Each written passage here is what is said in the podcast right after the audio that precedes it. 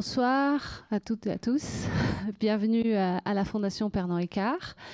Donc, euh, pour cette nouvelle rencontre de Poésie euh, Plateforme, des tête-à-tête assez singuliers que Jérôme Moche nous propose depuis, euh, depuis certaines années. Donc, ce soir, nous sommes ravis de recevoir l'artiste Nel Beloufa en compagnie de l'historienne de l'art Béatrice Joyeux-Prunel pour discuter de NFT, non-fungible tokens, mais pas que. Donc, je leur laisse la parole. Merci beaucoup, bonsoir. Merci beaucoup Béatrice Joyeux-Prunel, merci beaucoup Naï Beloufa d'avoir euh, accepté cette invitation de la Fondation Pernod Ricard, donc dans le cadre de ces soirées ou de ces rencontres euh, Poésie Plateforme. Parce que l'un et l'autre, vous êtes euh, des chercheurs, des chercheuses de ceux qui, la citation baudelairienne emblématique de la, de la, modernité, ce sont ceux qui, et celles qui euh, pas forcément d'ailleurs au bord du gouffre, mais euh, qui plonge euh, au fond de l'inconnu pour trouver du nouveau. Et il me semble que Béatrice euh, Prudel-Joyeux, euh, Joyeux-Prunel, pardon, euh, qui est historienne de l'art, et Naïl Beloufa, qui est artiste, l'un et l'autre pratiquent intensément avec méthode, obstination, passion dans leur secteur d'activité cette, cette recherche. cette recherche qui d'ailleurs ces dernières années converge en effet sur ces objets contemporains, ces NFT. Mais Béatrice Joyeux-Prunel est historienne de l'art, historienne de l'art et des, modernités. Euh, elle a travaillé euh, tout particulièrement sur l'histoire mondiale et sociale euh, des avant-gardes, sur l'art contemporain. Elle est actuellement euh, professeure euh, à Genève en charge des, humanités numériques. elle travaille aussi sur les approches transnationales et numériques de la mondialisation, sur les méthodologies sociales et cartographiques en histoire culturelle et aussi sur l'histoire visuelle du pétrole. Elle a été aussi, jusqu'à récemment, maîtresse de conférences en histoire de l'art contemporain à l'ENS de Paris. Hum, coordonné, euh, et dirige de plusieurs et de nombreux projets de recherche et d'enseignement consacrés à la mondialisation par l'image, Artlas, euh, qu'elle a fondé euh, en 2009. Et puis, elle dirige et a fondé aussi depuis 2019 le Centre d'excellence Jean Monnet, Imago. Elle coordonne par ailleurs des projets post un projet post-digital sur les cultures numériques en collaboration avec de nombreux artistes contemporains. Dans son œuvre abondante, on citera notamment une, publication aux éditions Routledge en 2015, Circulation in the Global History of Art, euh, coécrite avec euh, Catherine Dossin et euh, Thomas Dacosta Kaufmann. Et puis, on lui doit cette, cette, cette remarquable trilogie consacrée aux avant-gardes historiques. voilà. un des volumes est là, c'est le tome 2, Les avant-gardes artistiques 1918-1945, une histoire transnationale. Euh, les deux premiers volumes étaient sortis en, folio euh, histoire, des volumes inédits, euh, en 2016 et en 2017. Un troisième volume plus récemment est sorti, édité auprès du CNRS Édition, Naissance de l'art contemporain, une histoire mondiale, 1945-1970. De son côté, Neil Beloufa est artiste contemporain. Il est euh, l'un des plus inventifs et audacieux de, artistes de sa, de sa génération. Et son travail euh, euh, procède à une série de, de, processus qui ont fort à voir avec la, la traduction, l'adaptation, l'interprétation en, englobant, en englobant toute une série de, médiums, l'installation, le film, le texte la sculpture. Euh, il a exposé dans de très nombreuses et très réputées euh, institutions muséales. On ne les citera pas toutes, euh, depuis le Hammer Museum en 2013 de Los Angeles, au MoMA à New York, à Berlin au pavillon Schinkel, et puis plus récemment à Francfort, à la Schirn Kunsthalle, et puis notamment aussi en France, au Palais de Tokyo, une exposition frappante, une exposition euh, quasiment d'historien d'ailleurs, pourrait-on dire, l'ennemi de mon ennemi euh, au Palais de Tokyo, co-conçu ou co-élaboré aussi avec, euh, avec Guillaume Desanges. Il a participé à de nombreuses biennales, on, là aussi on ne les citera pas toutes, celle de Shanghai, ainsi que plus récemment la Biennale de Venise et la Biennale d'art contemporain de Lyon. Euh, à la Fondation euh, Pernod Ricard. Euh, une, exposition personnelle lui avait été consacrée en 2014, intitulée En torrent et second jour. Et puis, quelques années plus tard, il a été commissaire en charge du 20e prix du prix Pernod Ricard. C'était en 2018. Et l'année dernière, au, début de l'été, euh, avait conçu une journée d'ailleurs consacrée euh, au, NFT et au crypto-art.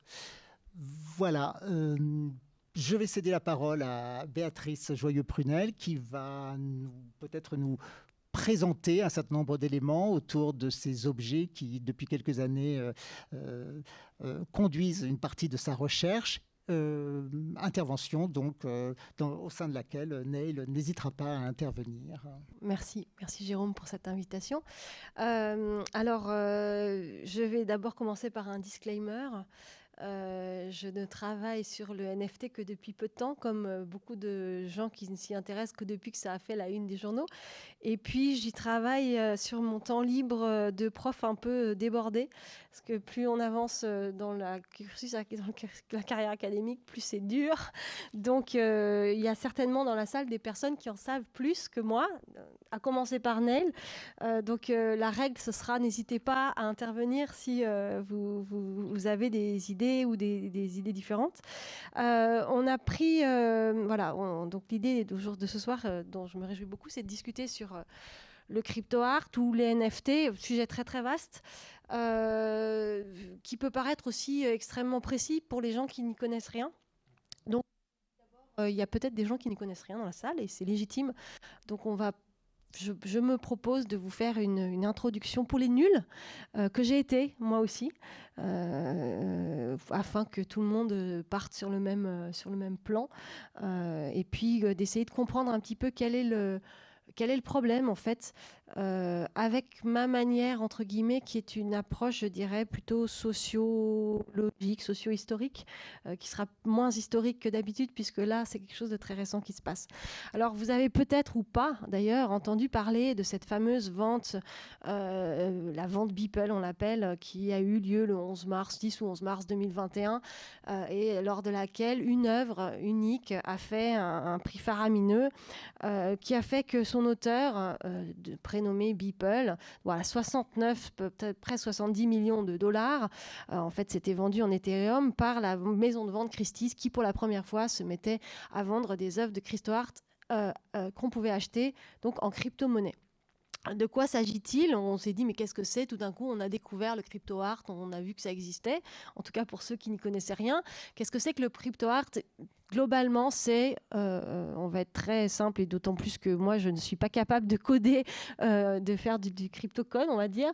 Euh, c'est une manière d'attribuer à un fichier numérique une identité unique, un identifiant unique qui permet de de le vendre de le vendre et de vendre un unica alors que cet unica euh, circule en plein, plein, plein d'images dans le monde entier.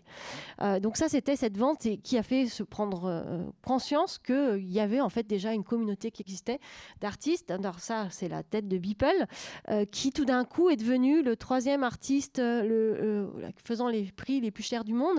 Vous reconnaissez ceux qui sont sur cette photo? Le premier?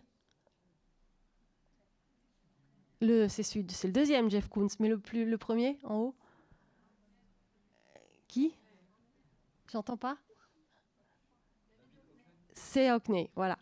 Euh, donc euh, tout d'un coup, voilà, quelqu'un venu de nulle part, et ça a été le discours, c'était quelqu'un venu de nulle part qui devenait un, millionnaire euh, et qui ensuite a fait d'autres belles ventes, notamment la, vente de novembre 2021 de Human One, qu'il a vendu environ 29 millions de dollars.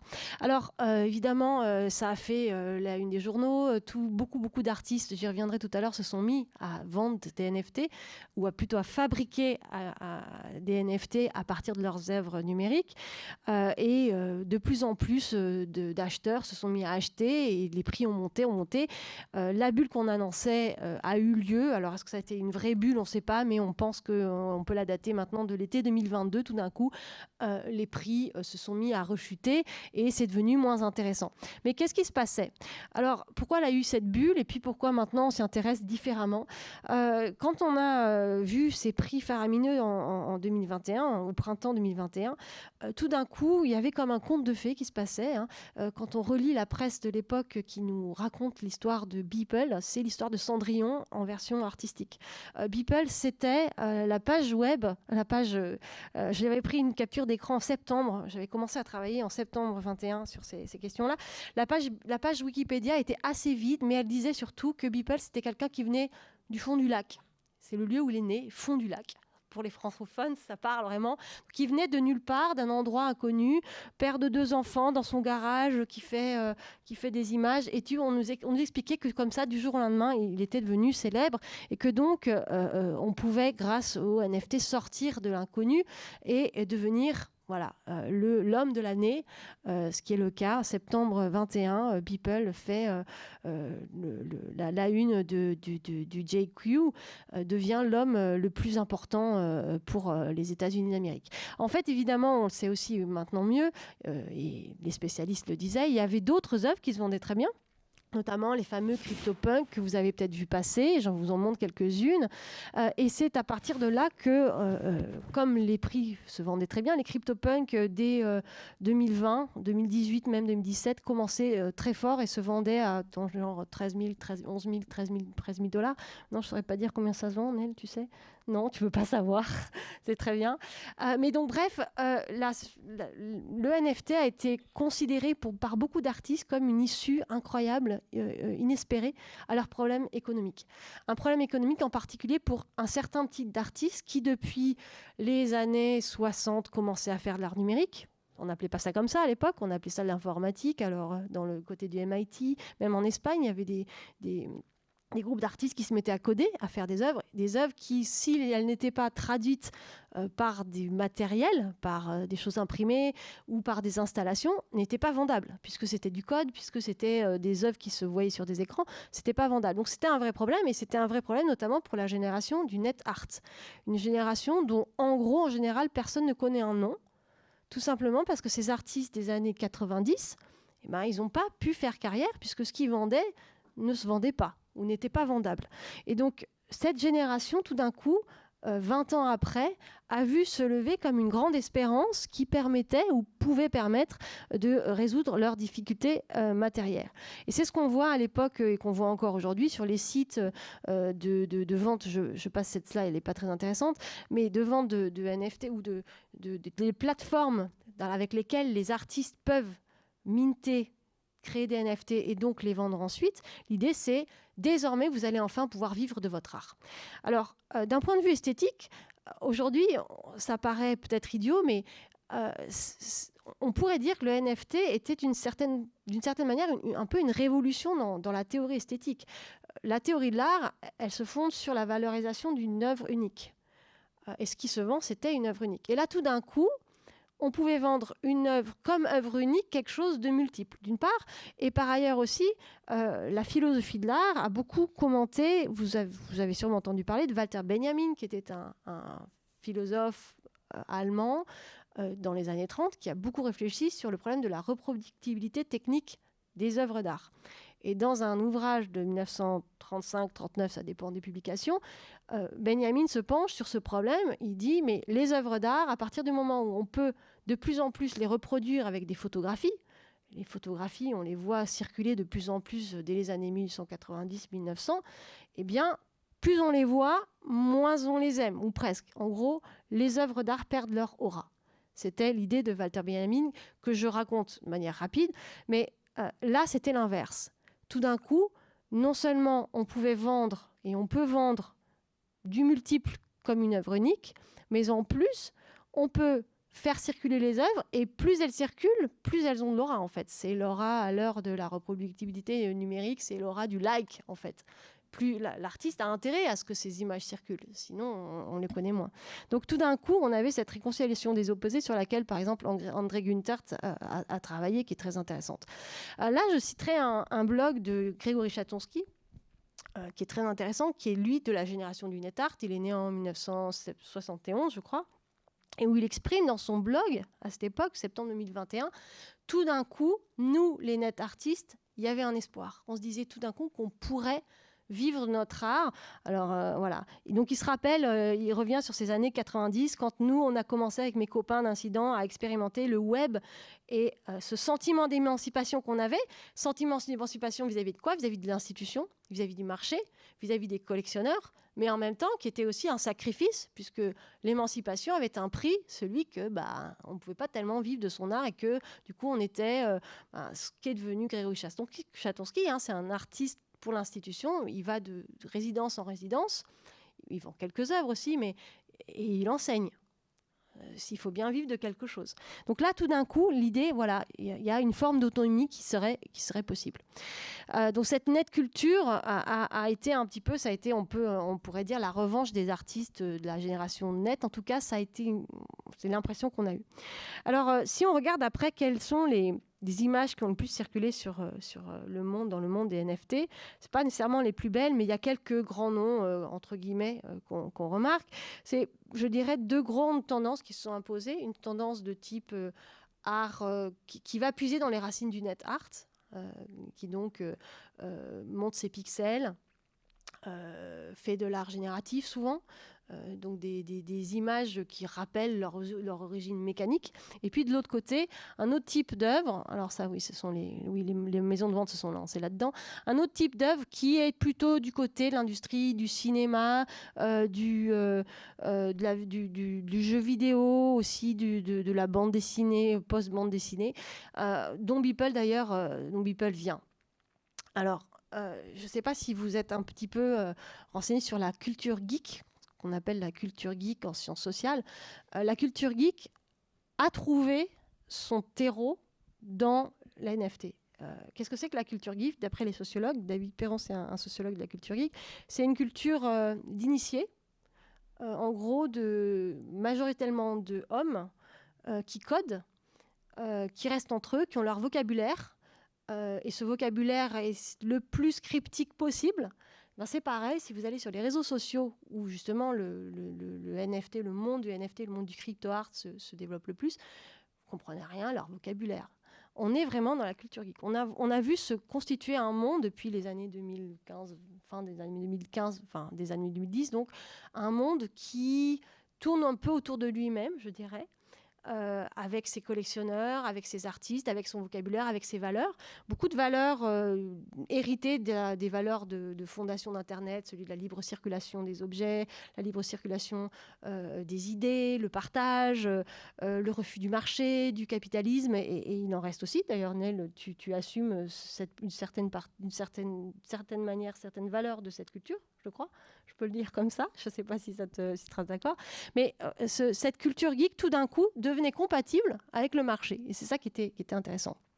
Alors, euh, juste pour illustrer le, vocabulaire de ces artistes, euh, c'est un vocabulaire volontairement familier, c'est pas le genre de vocabulaire euh, d'un artiste de galerie euh, qui va chez Templon où il parle pas comme ça. Hein. En tout cas, peut-être maintenant c'est en train de changer, mais vous voyez ça sur leur. Voilà, ils ont des, ils ont des, des pseudos, ils s'expriment avec des, avec des icônes. Voilà. alors voilà, donc deux, je disais tout à l'heure deux esthétiques. L'esthétique plutôt du dessin animé, euh, c'est vraiment caricatural hein, ce que je raconte, mais ça donne une idée. Donc esthétique du dessin animé, bande dessinée, euh, manga, etc. Et puis l'autre, euh, voilà. Alors j'avais fait deux, j'ai pris deux captures d'écran à plusieurs mois d'écart.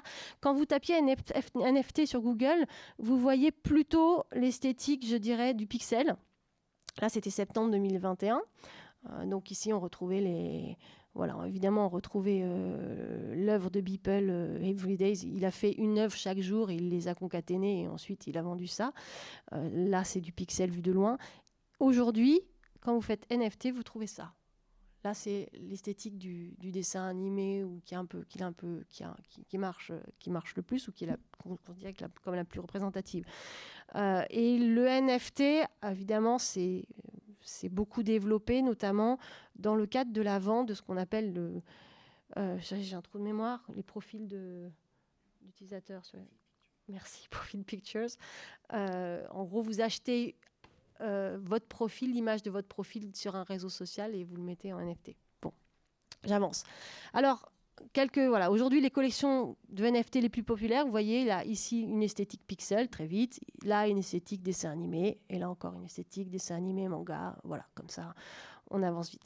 Alors la question moi qui m'intéresse, c'est pas tant euh, ce qui se fait je, franchement, me convainc pas énormément par rapport à toute la richesse de ce sur quoi j'ai travaillé sur le 19e, 20e siècle.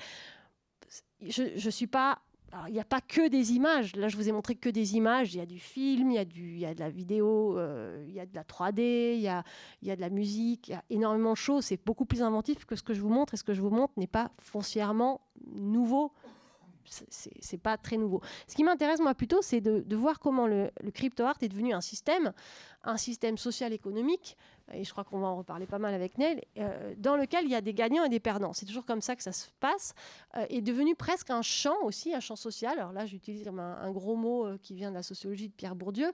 C'est quoi un champ social? C'est un monde social dans lequel on peut faire toute sa vie, on peut faire sa carrière, on, peut commencer et puis continuer. Alors, je ne sais pas s'il y a encore un champ social du NFT. Il y a un champ social clairement de l'art contemporain. On peut commencer artiste contemporain et, mourir artiste contemporain. Il y a eu des époques où on commençait artiste moderne et on devenait artiste contemporain. voilà. Maintenant, il y a voilà. Mais dans ce champ-là, il y a toujours des pôles. Il y a des dominants, il y a des dominés, il y a des stratégies, euh, il y a des règles, il y a des valeurs. Voilà. Et c'est ça qui m'intéresse de, qui m'intéresse d'observer. Alors, qui gagne évidemment dans ce dans ce, dans ce, dans ce monde-là, il y a certains artistes qui gagnent. Je vous ai parlé de Beeple, alors voilà d'autres images qu'il fait, qu'il vendait voilà, en 5 minutes. Euh, il vend des œuvres à 582 000, 000 francs. Euh, pardon, excusez-moi, je viens de Suisse, donc je ne sais plus où j'en suis sur les monnaies. Euh, qui gagnent en fait? Est-ce que c'est nécessairement des, des gens qui viennent de zéro? Quand on creuse un peu chez Beeple, il ne vient pas de zéro il vient pas tellement du fond du lac. Euh, c'est quelqu'un qui euh, a son entreprise ou avait son entreprise et qui, avant même de vendre des NFT, euh, vendait des, des, œuvres, des images, des, animations, des choses comme ça pour, là vous voyez peut-être Louis Vuitton, SpaceX. Alors SpaceX, c'est qui? Voilà, c'est Elon Musk. Voilà, donc déjà dans ces réseaux-là. Donc on voit tout de suite comment ce profil dans ce qui est médiatique, pour ce qui est médiatique, parce qu'il y a énormément de gens qui font maintenant des NFT et qui gagnent rien du tout euh, sur ces. Mais les grands noms, c'est un peu ces milieux-là. Donc, vend pour euh, euh, Coca-Cola, Adobe, Pepsi, etc. voilà, Eminem, Katy Perry, tout ça, voilà. en 2019, il faisait les images de la, de la collection de printemps de Louis Vuitton. Donc on n'était pas du tout euh, dans euh, Cendrillon, euh, quelqu'un qui vient de rien. D'ailleurs, Cendrillon, il ne vient pas de rien, d'ailleurs, si on fait la sociologie de Cendrillon. et qu'est-ce qu'il fait quand on regarde aussi quelles sont les images qu'il fait Il faisait et il fait encore des images qui parlent de ce monde-là, qui parlent des milliardaires nord-américains, états-uniens. Alors ici, Zuckerberg, là, bon, du monde de Disney. Là, c'est Jeff Bezos. là, c'est, on en tout à l'heure de lui c'est Elon Musk. Euh, donc il parle de ces gens-là et peut-être qu'il parle à ces gens-là. Euh, pourquoi ces gens-là? Parce que ce sont ces gens-là qui achètent. Qui achètent. Vous avez peut-être euh, vu, par exemple, qu'à un moment, Elon Musk hésitait à racheter le premier tweet en NFT, se confronter comme ça à, un tel ou tel autre. On est dans un monde de collectionneurs très, très riches, évidemment, qui, normal, se regardent les uns les autres, s'observent les uns les autres, s'imitent euh, s'aiment ou se détestent et euh, vont fonctionner aussi avec le NFT selon ce qu'on appelle des logiques mimétiques. Qu'est-ce qu'il faut faire? Il faut montrer euh, ce qu'on a et puis on désire ce que l'autre, ce qu'on pense que l'autre désire même si on ne sait pas toujours ce que l'autre désire. Et c'est très intéressant de voir comment les plateformes jouent avec ça, justement. comment vous achetez un NFT Comment vous allez pouvoir montrer que vous avez acheté un NFT Parce que finalement, ça sert à ça. À quoi ça sert d'acheter de l'art si ce n'est pas pour montrer qu'on l'a acheté? C'est un bien positionnel, l'art. Bon, tout le monde le sait, ça n'empêche pas d'acheter des choses très belles et des choses très, très, très, très fortes. Mais le NFT, vous allez juste le montrer sur un écran, quel écran, quelle taille? Vous allez montrer sur votre téléphone, mais qui va être sûr que vous l'avez vraiment acheté, que c'est un NFT, que c'est pas juste une image? Donc il y a comme ça des techniques qui se sont mises en place pour montrer, et notamment j'aime bien cette euh, fajouette parce qu'il explique même montrer à madame montrer à madame que ça vaut pas ça vaut la peine d'avoir dépensé tout ça etc donc euh, les, galeries c'est un vrai problème pour elles euh, et, les plateformes de, mettre en place tout un système social symbolique pour valoriser le NFT et pour en faire quelque chose d'intéressant. J'avance un petit peu. Euh, alors, euh, quand on regarde aussi, je m'étais intéressée en septembre 21, parce que j'ai pas trop mis à jour ça pour le coup, quels étaient les grands collectionneurs de NFT Alors au début, je pensais que j'aurais euh, Jeff Bezos, le président du Vuitton, et que j'aurais aussi évidemment Elon Musk. Eh bien, pas tant que ça, ça m'a étonné là, je vous citerai, oui, qui, qui, confirme ce que je disais tout à l'heure, Jamie Burke, euh, un, collectionneur, qui dit c'est une forme de média social, de réseau social. C'est pas juste quelque chose à mettre pour, sur un mur. C'est plus comme quelque chose comme être membre d'un club ou d'un culte. Donc là, on a bien cette idée que euh, la, raison d'être, entre guillemets, de ce marché, elle est très sociale. je vous apprends rien. Alors, quel est le profil euh, des plus grands collectionneurs d'NFT Ça m'a étonné. Euh, alors, des hommes trentenaires. Des hommes, ça m'a pas trop étonné. On est dans la culture geek. Trentenaires, ça m'a pas trop étonné non plus. Entrepreneurs, la plupart de la blockchain. Donc, ils sont jugés partis. Je vais vous montrer quelques exemples. Et puis, d'où viennent-ils? Des anciennes périphéries de la culture mondiale la géopolitique mondiale de la culture. Plus précisément, ils viennent d'Asie. Quelques exemples. Ici, euh, j'ai déjà oublié son prénom. Alors, je de toute façon, on va pas aller très loin. Euh, ce sont des. Voilà. Justin Sun euh, est très connu. Donc, des, entrepreneurs basés à Hong Kong, en Australie, Singapour, L'acheteur euh, de, la, qui a enchéri sur la toile de Beeple, ce sont deux acheteurs, voilà, ici Metakovan, qui ils étaient deux. Euh, et quel est son discours quand il a acheté ça? Il a dit c'est pour montrer que les gens de couleur peuvent être eux aussi des nouveaux Médicis. Donc on, voit se profiler comme une espèce de concurrence mondiale, globale, euh, à la, je dirais pas la domination symbolique dans la culture, mais montrer que ces gens-là peuvent faire eux aussi euh, des choix euh, qui vont changer euh, la culture contemporaine. Estavi fait partie aussi de, ce genre-là. ben, des, Malais, lui c'est un, c'est un, lui il est, basé à Hong Kong. Donc on, a vraiment, lui il est basé en Australie. Et très intéressant, ce que je trouve intéressant aussi, c'est que ces jeunes gens, j'ai presque terminé, ces jeunes gens se mesurent à la génération au-dessus, à la génération de Bezos, euh, euh, de, des, grands, des, grands fondateurs de grandes entreprises euh, Internet, à la génération aussi de, d'Elon Musk, pour montrer qu'ils sont aussi bien. Donc, pour montrer qu'ils font aussi bien, donc ils, ils, renchérissent sur les achats d'Elon Musk ou sur ce qu'Elon Musk dit qu'il va acheter. Et tout d'un coup, Elon Musk dit oh, finalement, j'en veux plus. Donc, on a des effets de bulle. Et ça, c'est assez fascinant de voir comment euh, euh, ces hommes, c'est que des hommes, sont vraiment dans, des logiques d'imitation, de, de concurrence, d'émulation qui peuvent être très positifs parce que c'est au profit des artistes aussi et, d'une certaine création. Voilà, aussi ils se mettent en photo, serrant la pince à Elon Musk, euh, où ils sont capables de payer 200 000 dollars pour aller faire un dîner avec euh, Warren Buffett. On est vraiment presque dans le potlatch d'une nouvelle génération qui veut faire sa place au soleil euh, de la culture mondiale et pas juste au soleil du numérique mondial qui crée des musées, etc. Alors, euh, je termine en disant que euh, ce qui est intéressant là-dedans, c'est qu'on a plusieurs défis, en fait. On a euh, un modèle économique nouveau possible pour les artistes. On a aussi un modèle économique, culturel, qui permet à de nouveaux acteurs de rentrer sur la scène internationale de la culture, alors que jusque-là, personne ne s'intéressait vraiment à eux. Les collectionneurs chinois, il n'intéressait personne. Avec les réseaux sociaux, avec ses collections, avec le fait qu'ils renchérissent et qu'ils sont en concurrence avec Elon Musk et, Tutti Quanti, tout d'un coup on entend parler d'eux. Donc euh, il y a une espèce de, carambolage euh, de deux milieux qui se fait grâce à ces technologies numériques que je trouve très intéressant et qui en même temps euh, pose un vrai problème aux artistes. Alors le problème aux artistes, c'est avec ça que je conclurai, c'est comment vivre évidemment, mais aussi pas seulement, c'est que, et ça Warhol l'avait déjà vu, et Picasso même l'avait vu, Picasso, quand il faisait un dessin, il créait de la monnaie. Il créait un dessin, il le vendait 20 000 balles et c'était bon. Il, faisait de la monnaie, il était faux monnayeur ou vrai monnayeur. Euh, mais euh, ça a été le cas de Warhol aussi. C'est pas pour rien que Warhol se met à faire de la fausse monnaie ou de la vraie monnaie, de faire des, voilà.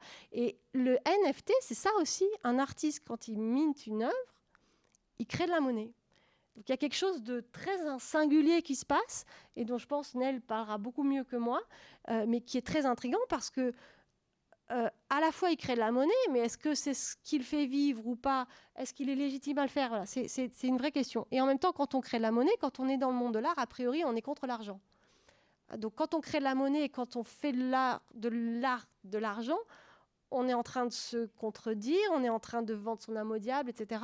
D'où la dernière œuvre avec laquelle je, qui est une des premières œuvres plutôt avec laquelle je voudrais terminer, I'm a Coin d'un artiste euh, Kevin Abosch, dont vous avez peut-être entendu parler parce que c'est un photographe qui vendait très bien ses photos avant de venir au NFT. Il ne fait pas que ça évidemment.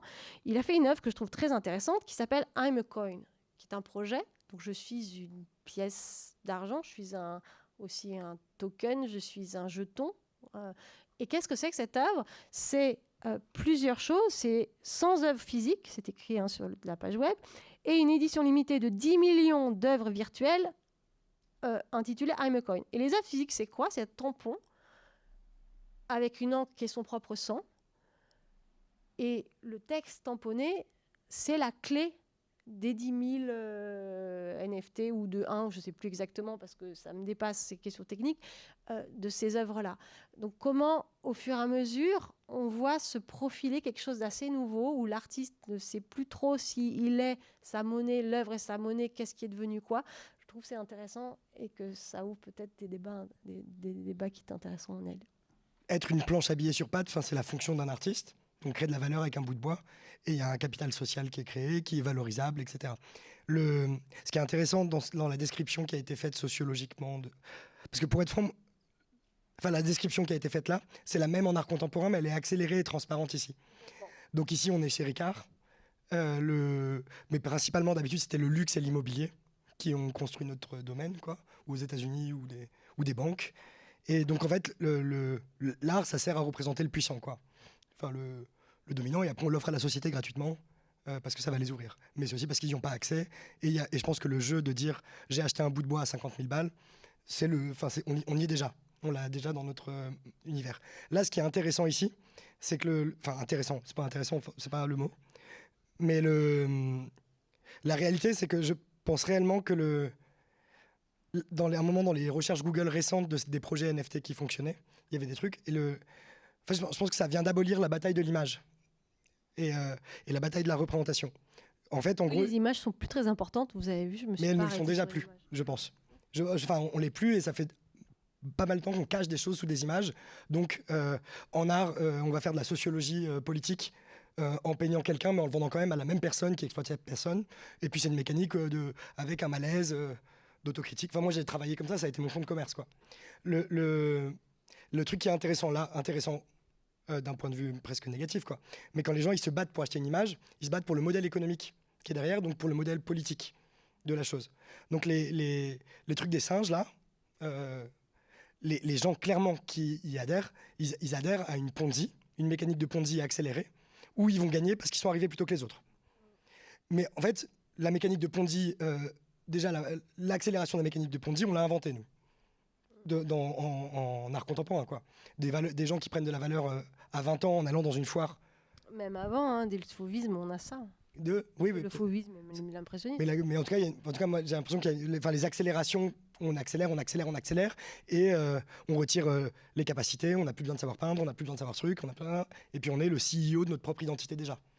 Donc en fait, le, modèle qui est là, et puis vendre des assets numériques, enfin vendre des objets numériques ou des choses comme ça. Enfin, moi, j'ai déjà vendu des vidéos. Donc, c'est une mécanique que je connais déjà. Et, le, et dans des jeux vidéo, il y a des gens qui achetaient déjà des trucs. Donc, il n'y a rien de nouveau euh, dans, la, dans, dans ce. Dans, enfin, rien de nouveau. En soi, ce n'est pas nouveau. Là, ce qui est euh, hyper effrayant, c'est l'accélération. Et l'accélération, elle est liée à un vide qui a été laissé par les secteurs culturels pendant la, pandémie. Où tout d'un coup, bah, il y a Internet qui a dit, bah, avant, il y avait le luxe, c'était les papas. Euh, il y avait le, euh, le cinéma, l'entertainment. Il y avait, avait d'autres mécaniques culturelles qui dominaient, financées par des, des, maîtres, des lords. Et, puis là, il y, a des nouveaux lords qui se sont dit, il y a un trou, le jeu vidéo, ils le prennent pas trop, les GAFA, ils se positionnent pas. Bah, eux, ils essayent d'y aller. Donc, donc ça a créé ça, une esthétique ou d'un truc. Euh, moi, ce qui m'intéresse là-dedans, euh, c'est en fait, l'art en soi, je, m'en fiche un peu, mais en général, concrètement, le, truc qui est fascinant et, c'est le moment où je peux défendre ces choses-là.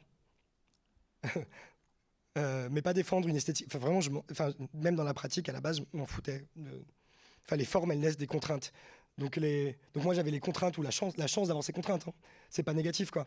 Mais euh, j'avais la chance d'avoir accès à des white cubes, donc j'ai fait des trucs qui peuvent rentrer dans un mur blanc quoi.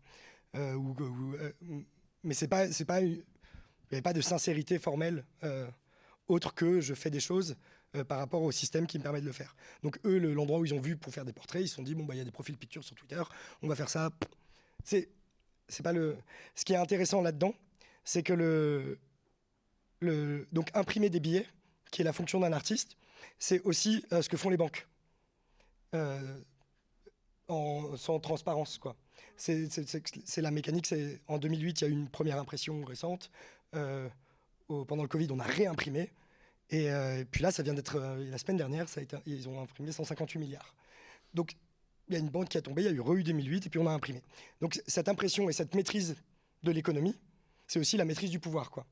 C'est-à-dire que maintenant, quand le système ne peut plus fonctionner, il y a des gens qui appuient sur un bouton, ça imprime, on remet, et puis ça continue dans la même mécanique en prenant des paris risqués. Et euh, là, ce qui est hyper rigolo et ce qui est intéressant avec la blockchain, et c'est moi, c'est ça mon intérêt dans ces choses-là, c'est que c'est une, économie décentralisée.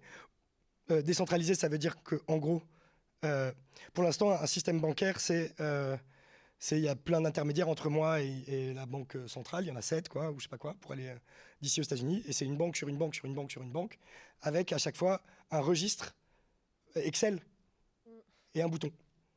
Euh, registre Excel, bouton, registre Excel, bouton, registre Excel, bouton. Donc le, transfert, il fait pop, pop, pop, pop, pop. Mais en fait, à n'importe quel moment de la chaîne, il y a, de, on appuie sur le bouton. Ou on peut imprimer en haut, et puis on le distribue à l'endroit où on veut, et puis on dit que c'est des prêts, et on crée une mécanique qui fait fonctionner le monde. Mais là, le monde qui est censé être fini en termes de croissance ou en termes de, ressources, bah, on continue à imprimer, on crée des, jeux de dette, etc., mais qui sont complètement artificiels. C'est de l'art, en fait. Enfin, on est complètement dans un, dans un simulacre de société avec des choses qui ne sont pas possibles.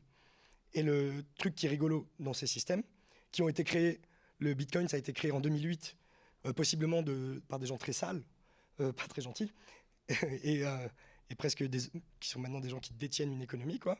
Mais, la, réalité du truc, c'est que c'est un modèle de banque décentralisé où j'ai le droit d'inventer de l'argent, mais décentralisé, ça veut dire que personne ne peut l'éteindre, que c'est encrypté réellement, donc je ne peux pas imprimer, je ne peux pas l'inventer, personne ne peut. Il y a des courbes qui sont un peu dégueulasses, hein, mais, au moins elles sont lisibles, elles sont transparentes, et euh, à mon niveau, à moi d'être humain, je peux inventer une économie et je peux l'automatiser et voir comment elle se redistribue par des contrats. Donc un modèle politique à l'échelle d'une par des NFT, des coins et des échanges entre les gens. Donc ça, moi, c'est le truc que je trouve intéressant et c'est intéressant politiquement. Euh, c'est intéressant politiquement parce que ça peut être indexé sur la réalité euh, des ressources mondiales ou des conneries comme ça. Quoi. Et euh, donc voilà, enfin, ça c'est, je, pense que je me perds, mais mais sans, donc le donc voilà. euh, non et du, non et du coup moi ce que j'ai en tout cas personnellement à mon, échelle de d'artiste en fait euh, bah, dans un projet qui a été cité l'ennemi de mon ennemi où euh, où il y avait Guillaume Desanges effectivement et, quelqu'un qui est là-bas qui est passé Marie-Lou Thiebaud il y a même une ouais. mais qui sont les filles On dit pas leur nom. Mais c'est bien. Euh, euh, ben, on a fait un projet de, autour de cette, euh, du rapport de l'image au pouvoir et de la distribution des images et de comment on les remplace et comment ça joue. Et depuis ça, en fait, moi, je me suis coincé dans un truc où la mécanique de critique du système en disant Ah, je suis de l'argent, je travaille pour le capital, mais en même temps, je dis que c'est pas bien et je m'excuse, mais je le fais quand même.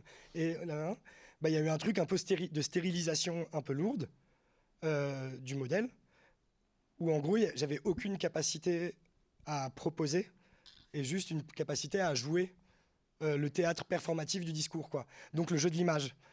Euh, le jeu, le d'image, c'est le même jeu d'image que Balenciaga, c'est le même jeu d'image qu'une marque, qu'une pub. Enfin, il n'y a pas de, de, différence entre un discours et un discours, quoi. Enfin, même s'il y a des discours que j'aime bien ou des discours que j'aime pas, quoi. Et, quand même des différences alors, oui. Bah, si on travaille pour la même personne, en gros, moi je travaille pour qui me paye. Donc de toute façon, si on travaille pour la même personne, que je sois en train de faire une image pour vendre cette personne, euh, si c'est Total qui finance mon exposition, bah, je suis en train de faire de la pub pour Total. Même si je suis en train de dire Total, ça va pas. Euh, après, on peut dire il y a de la poésie euh, à l'intérieur de trucs, mais en soi, en tout cas, je. Enfin, c'est la vanité des petites différences. La différence entre moi et Jeff Koons et Beeple, c'est un truc qu'on voit euh, en, truc, mais la mère, elle s'en fout, quoi. Enfin, je, je pense qu'il y a un truc de, ouais, vaniteux de ma part de penser que le moment où moi je dis que c'est différent de le truc, alors que j'ai le même client, je montre au même endroit, juste je vais dire une phrase différente. Donc c'est et euh, et du coup, euh, bah, on a mon voilà. Non, mais du coup, on a tenté de.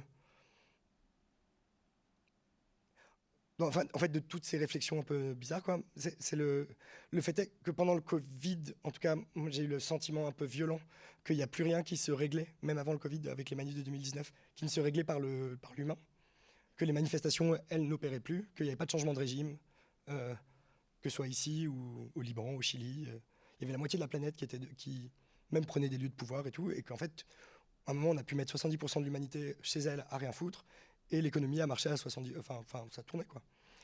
Donc du coup, c'est que ça passe par Internet et par des trucs comme ça, quoi. Donc et euh, je passe ma vie sur des réseaux sociaux alors que je déteste ce truc. Donc je me suis dit, c'est peut-être il y a un truc qui va pas, et c'est peut-être par ces outils-là qu'il y a une chance de proposer ou de d'essayer de voir autre chose, quoi. Et, euh, et c'est ça qui a déclenché une forme d'engagement technique vers ça, et aussi une nécessité technique qui était, il fallait travailler euh, à cette période-là. Et du coup, on a monté une, structure, on a décentralisé, au moins sur le capital social, euh, un atelier qui, au tout début, c'était l'atelier d'une personne, et là, c'est devenu une boîte. Donc, je ne sais pas si c'est mieux, ou en tout cas, on prend le vocabulaire de l'ennemi, mais. Et, on teste des protocoles pour produire des choses culturelles et des modèles économiques, mais qui sont intégrés aux œuvres en temps réel, quoi. Et avec comme espèce de d'idée de dire que c'est les contraintes qui créeront les formes et que euh, on est peut-être à un moment où, euh, de la même manière que la technologie, euh, au 19e, quand il y a la musique de salon, bah, elle apporte un truc de distribution différente de la musique qui finit par devenir Beyoncé sur TikTok, chantée par quelqu'un qui ne sait pas chanter, mais qui a le droit de s'approprier et de danser mal. Donc qui crée une espèce d'économie du dérivé. Donc c'est pas le concert de Beyoncé, c'est pas tout l'orchestre qui est venu. ça n'appartient plus à deux personnes et peut-être qu'elles vont le faire gratuitement aux trois autres ça appartient. Parce que la culture, mine de rien, ça passe par un. Pour tout le monde, en fait, ça passe par un échange économique. Enfin, ou un échange capital social, mais il y, a un échange de capital. Il faut pouvoir se l'approprier pour pouvoir dire le truc. Donc, euh, il y a beaucoup de gens qui sont là parce qu'ils pensent qu'ils vont travailler dedans et, euh, et manger. Et il y a les autres qui peuvent se l'acheter, quoi. Et en gros, c'est ça un peu les, les gens qui l'actionnent. Et le, et donc la, musique, il y a eu ce truc où on a dit, bon, bah, ça va être diffusé massivement, ça dure plus 1h30 ou 4h30, et euh, ça va durer deux minutes, on va pouvoir chanter dessus mal, danser mal, et ça appartient aux gens. Quoi. Ils vont pouvoir capitaliser sur leur, leur appropriation musicale. Et je pense que c'est les outils qui sont en train de se créer là, en ce moment. Euh, mais ça aussi associé au fait qu'il y a une montée depuis six mois, euh, ou depuis deux ans, quoi, de d'IA, qui sont en train de... que c'est les outils qui vont permettre euh, d'ouvrir la distribution culturelle et, euh, et, de donner des possibilités d'appropriation par, des publics, euh, des humains, plus largement. que, dans le modèle dans lequel, qui je pense tend à s'opéraliser et à réduire son impact culturel. Bah, je, peux, je, peux, montrer un projet. Et donc, mais je ne vais pas parler d'art, parce que je sais plus le faire aussi. Donc on a une, une, espèce de boîte et il y a un modèle économique. Enfin, moi, c'est ça qui m'intéresse à l'intérieur de ça, c'est de produire. Et donc c'est l'esthétique dont on parlait. Donc euh, c'est un projet qu'on a fait. Donc ce qui est rigolo, c'est que maintenant on a une structure cultureuse et il y a différentes manières de gagner des sous. Mais donc du coup maintenant on a des stands au Grand Palais parce que c'est une reproduction du modèle artistique qu'il y a maintenant euh, par, cette chose-là. Et donc là on a travaillé avec deux artistes euh, pour ce projet. Euh, là on voit les images et ça ne va pas être très clair mais je vais raconter. Euh, donc on a fait une espèce de machine avec un robot qui parle. Je sais pas, en fait il y a un schéma, peut-être ça va être plus facile.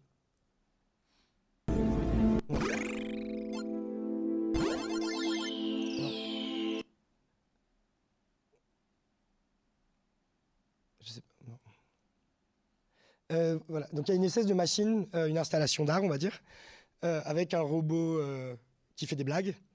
les gens s'assoient dessus donc le premier artiste, s'appelle Nicolas Sassoon, c'est un artiste numérique qui pour le coup a eu le compte de fait d'une distribution de ses pièces. Voilà. Donc c'est quelqu'un qui va dans la continuité, si on veut faire le truc artistique, c'est la continuité d'une histoire de l'art minimaliste, protocolaire, euh, conceptuel, quoi. Donc c'est l'histoire du pixel, quoi, du protocole pour faire le truc.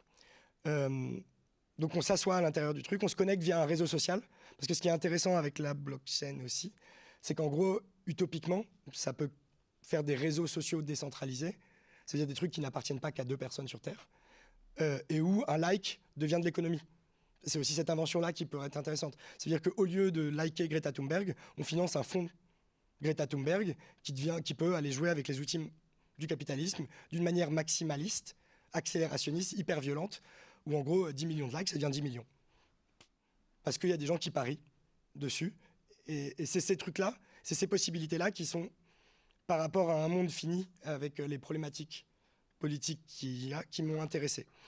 Euh, parce que, et pendant le Covid, il y a eu plein de petites tentatives hyper impressionnantes où ils ont fait tomber des fonds. Euh, ils ont fait tomber des, hedge funds américains, perdre 5 milliards à Wall Street en s'amusant à faire des likes. Des gosses de 14 ans sur Reddit. Donc. Euh, Bref, en tout cas, pour revenir à ça, euh, euh, donc, on a travaillé avec Nicolas Sassoon. Il y a un codeur qui a, à partir de sa direction artistique, a créé des, des programmes pour faire ces trucs-là, les trucs bleus, des programmes à partir de sa pratique, qui sont que du code. et les gens s'asseyent, ils ont des questions, ils sont connectés avec leur Twitter. On récupère des datas et ça génère un espèce de portrait de leurs données et de leurs fesses, enfin de leur assise, avec des blagues. Euh, quand ils s'asseyent là-dessus, donc ils génèrent un NFT. Nous, ce qu'on leur propose, c'est que s'ils le retweetent, donc ils deviennent notre distributeur, on leur donne 10% de la vente de l'œuvre d'art.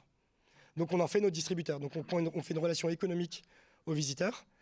Euh, et de l'autre côté, ils rentrent dans une compétition du coup au ratio de likes. Donc on, on se sert des mécaniques qu'on a de toute façon euh, dans la vie et pour gagner une pièce d'un artiste qui a moins de marché, qui est donc ça c'est les, trucs, qui s'appelle Victor Weiss et qui vient de l'art contemporain mais qui est aussi codeur, mais qui n'avait pas de marché dans ce secteur, qui en temps réel euh, peignait à partir des, photos de couleurs des, des, photos de profil, euh, des couleurs sur, les, sur ses peintures. Et, et, on offrait ces peintures aux personnes qui avaient le mieux distribué la pièce précédente sur Internet. Du coup, lui gagnait 10% de chacune des ventes du précédent artiste.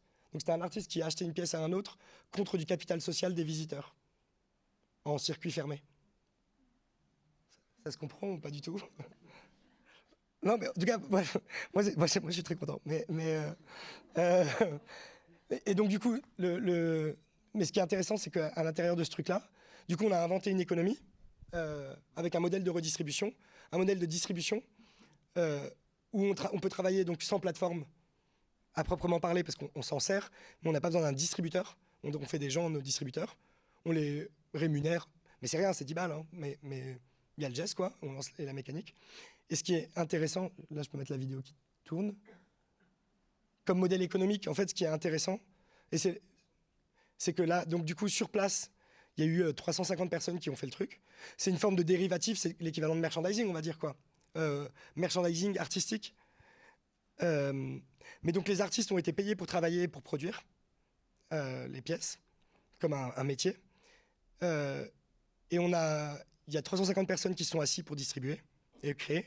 Sur ces 350, il y a 10% qui l'ont acheté sur place, en direct, enfin qui l'ont acheté sur Internet, mais qui l'ont acheté directement à 150 euros, donc ça a fait une, première truc. Et après, sur Internet, il y, a eu, euh, je crois, 112 ventes. Ce qui est intéressant, c'est que ça a créé un vrai chiffre d'affaires autonome et pérenne, collaboratif ou redistributeur.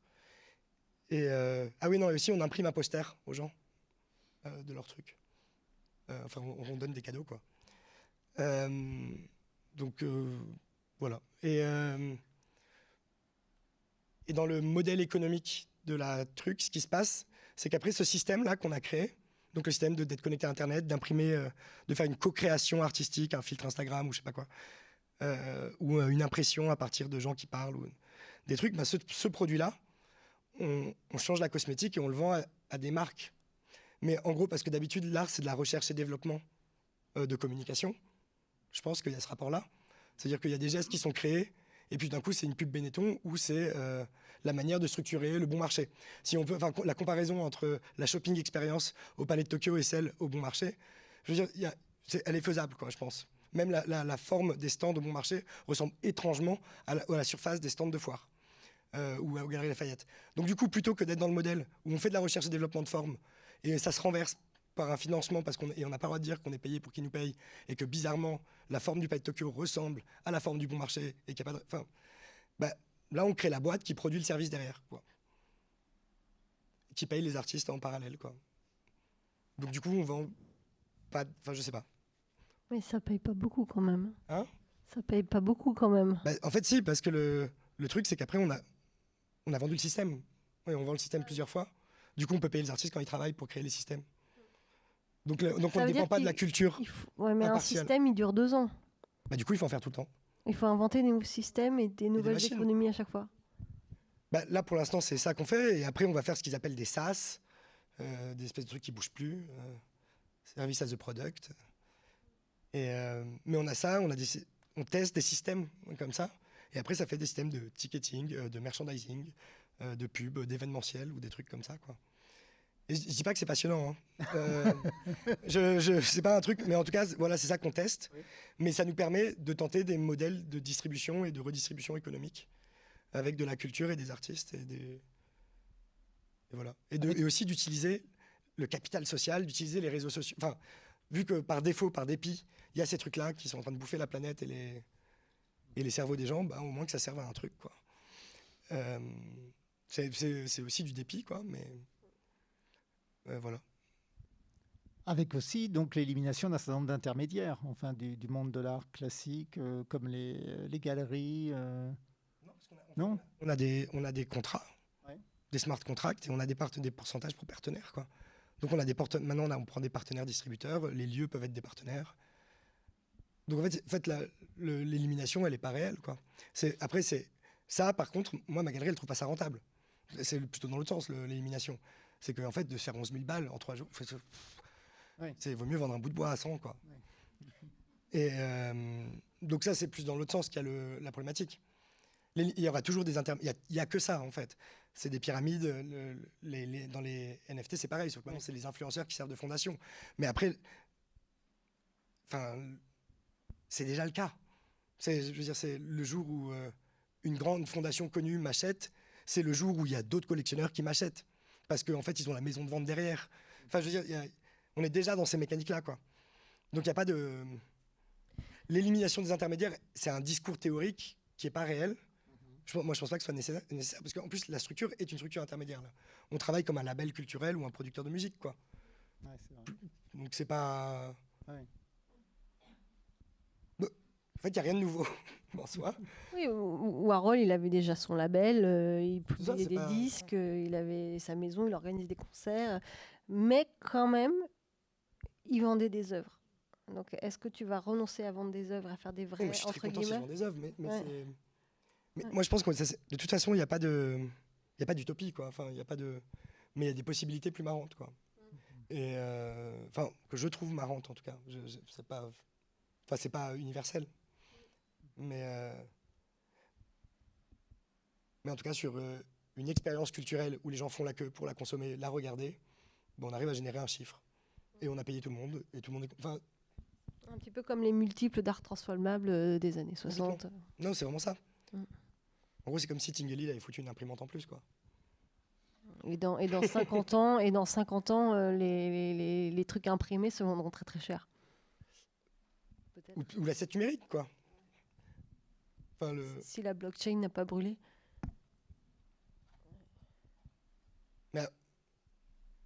après, ah, mais après, ça, c'est un pari, quoi. Mais. euh, Mais. A priori, moi, je parie que ça va, pas, ça va exister, quoi. D'un point de vue historien, c'est un peu toujours le retour du même. C'est-à-dire, on a des moments où il y a des crises sociales dans le monde de l'art, où tout d'un coup, il y a un blocage euh, du renouvellement des, des possibles et des générations. Il y a quelques artistes qui se mettent à réfléchir sur le modèle, à essayer de faire autre chose. Et qui refont la même chose. Oui et non. non, parce que ça Non, suscite aussi des, des moments de changement et de- des grandes innovations euh, esthétiques. Moi, j'attends de voir ce qu'on aura eu dans deux ans. Je Mais- pense que dans deux ans, on va avoir des choses très nouvelles. Mais Des nouvelles formes, des, je sais pas quoi. Mais d'un point de vue socio-historique, c'est en train d'arriver. On, on voit les- on, on voit la crise, on voit l'insatisfaction des artistes, on voit le besoin Ah, de nouvelles choses. C'est très intéressant. C'est un mouvement, un moment de, de- oui, de crise qu'on voit aussi bien euh, vers 1903, 1904, vers euh, 1921 ou vers 1958, 60. Il y a quelque chose qui se joue. Et puis après, il y a un moment où tout d'un coup, ça y est, ça part et ça fait autre chose. J'ai vraiment hâte de voir. Moi, c'est vraiment c'est le. Enfin, c'est ça un peu ce que je suis complètement d'accord. Là, l'idée, c'est d'essayer de faire une structure qui est prête ou qui essaye de, de voir les possibilités, quoi. Et là derrière, finalement, le NFT ne- n'importe plus, mais, mais est utile quand même. Alors, ouais. Qu'est-ce C'est un outil, en fait. Voilà. c'est comme si on- c'est comme le moment où ils s'amusaient à faire du téléphone euh, de New York à Los Angeles pour faire des œuvres d'art. On n'a pas appelé ça le téléphone art, quoi. Non. Même chose qu'il y a des gens qui ont essayé, quoi. Oui, Mais le- mail art, ouais, mais bon, mais bon, le- pas fait une Mais même le mail art, enfin, bon, c'est peut-être le social, on va dire, euh, un truc de réseau social, quoi, déjà. Mais, là, il y a un espèce de jeu de dire que c'est des mouvements, des trucs, des trucs, des trucs, des trucs. Bon, c'est ce que tu disais, quoi. À l'Ouest, rien de nouveau, quoi. Enfin, c'est pas. Le... Après, c'est effectivement, quand il y a un changement de pouvoir, bah, il y a des gens qui se jettent dessus, il y a des gens qui refusent. euh. Mais. euh, Mais ouais. Mais je pense que c'est Enfin, intéressant parce qu'en fait, on fait ces trucs-là avec des ly- lycéens. Et avant, on faisait ça en étant en position artiste, réalisateur. Et donc avant, on proposait des, mo- des moyens techniques qui étaient de faire un film, euh, de faire une jolie peinture, une sculpture, euh, d'apprendre à construire, d'apprendre à faire du BTP. Et euh, le truc qui a été rigolo, enfin moi j'ai eu un conflit où il y a des lycéens qui ont dit mais moi j'ai pas être artiste donc pourquoi tu me fais chier? Et en fait j'ai dit bah t'as raison quoi, ça aide pas.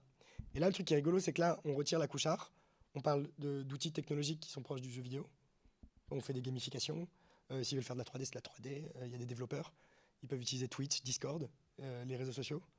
Et en fait tout d'un coup il y a un truc où la réponse elle est hyper marrante, c'est de dire bah, en fait tu peux avoir un job avec ces compétences là sans avoir de provenance, sans avoir de diplôme et en étant anonyme.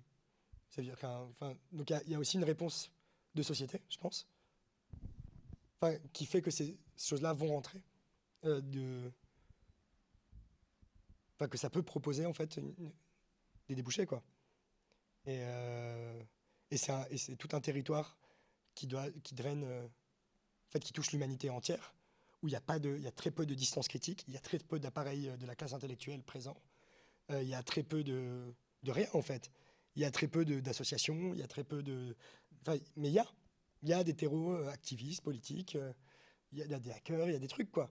Mais c'est, a priori, les réponses sociétales ou vu que c'est par là que ça écrase bien les cerveaux, c'est, par là que ça peut aussi euh, créer les, les propositions. Alors, quelle proposition y a-t-il, justement? Non, mais il y, a des- il y a des tentatives qui sont hyper belles, quoi. Moi, j'en ai aucune idée. Enfin, c'est pareil, quoi. Je pense que ça va venir.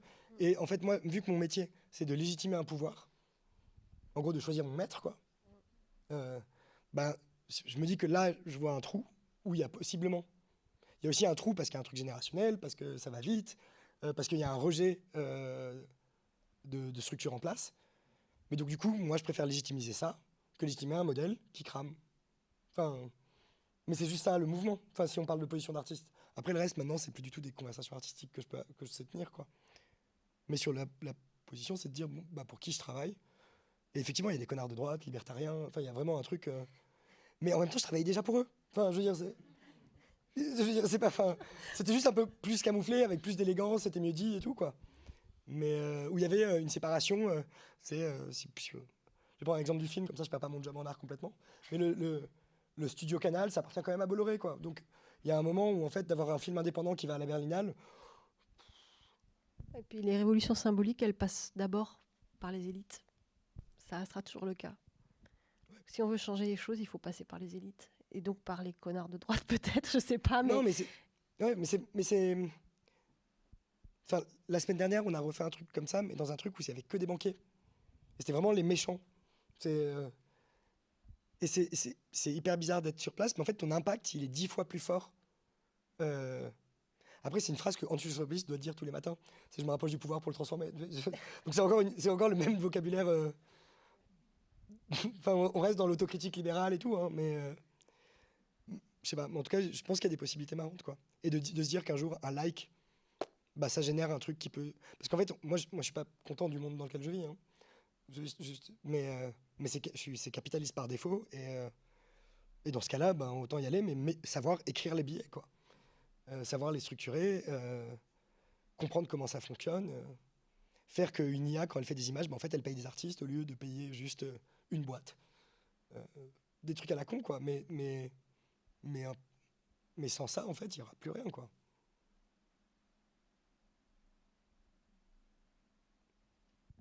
À chaque fois, je fais chier.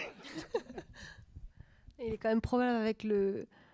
Plus ça, plus, plus ça se développe et plus c'est facile d'accès, le NFT, moins ça devient intéressant pour les personnes qui cherchent des choses intéressantes. Il y a toujours des phénomènes de mode, donc euh, ça va pas tout éradiquer ça va pas tout éradiquer. Il y aura toujours euh, des artistes qui font des choses et qui vivent de l'art. Mais ça, on va, le mot NFT, il n'existe plus dans un an. Oui, mais même déjà. ans, on s'en fout, quoi. Le, le... Et de toute façon, il y a Art Basel avec Maya Hoffman et euh, Boston Engineering qui montent une plateforme où ils ont toute la database de l'art en centralisé, qui vont certifier via la blockchain et euh, donc ils vont prendre une commission sur toutes les ventes en mode Amazon. Donc ça, ça existe, en fait, c'est fini. Enfin, c'est pas, il n'y a pas de question sur NFT, blockchain ou pas de truc. Par contre, le truc qui est réel, c'est que là, il y a des positions techniques de distribution culturelle, de production et de savoir faire ces modèles. Quoi. Enfin, parce que sinon, il va y avoir un, Amazon et on sera tous influenceurs et ça va être super. quoi. Et on ira sur une IA pour faire une pintoche et puis il y aura un truc où on pourra payer pour que ce soit peint à Dafen automatiquement en Chine, envoyé directement aux consommateurs suite à un live où on parlera de notre engagement politique. Non mais c'est une réalité technique euh, du,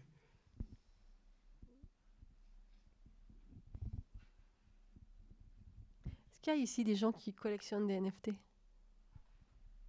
Est-ce que vous auriez envie de nous en parler, de nous expliquer pourquoi vous en collectionnez? Parce que si ça se trouve, votre ressenti n'est pas du tout le même que ce qu'on a raconté.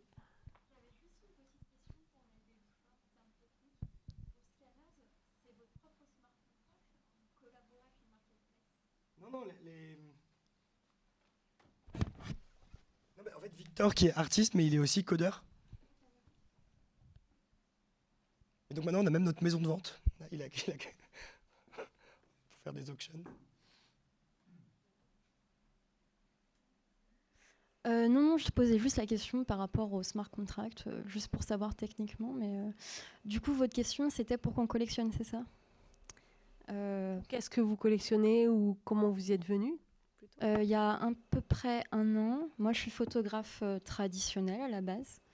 Et en fait, par le biais d'une masterclass, j'ai découvert euh, les NFT et l'art numérique. Et mm, par plaisir, je dirais. Et parce que je pense aussi peut-être que c'est une nouvelle pratique de collection, plus simplement. Enfin, voilà.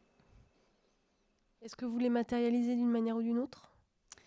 Euh, Des fois, ouais, sur mon, euh, sur mon écran chez moi, pour voir en termes de ratio d'image ou autre, mais pas toujours. Euh, des fois, on peut se montrer ses wallets aussi, ce qu'on a collectionné. Mais enfin, je trouve qu'il y a, enfin, ce qui est intéressant à, travers les NFT entre guillemets, c'est d'avoir vu des émergences d'esthétique en fait. le motion design ou autre, et de voir que c'était possible de, les, de financer les artistes par ces. Quoi. Je sais pas si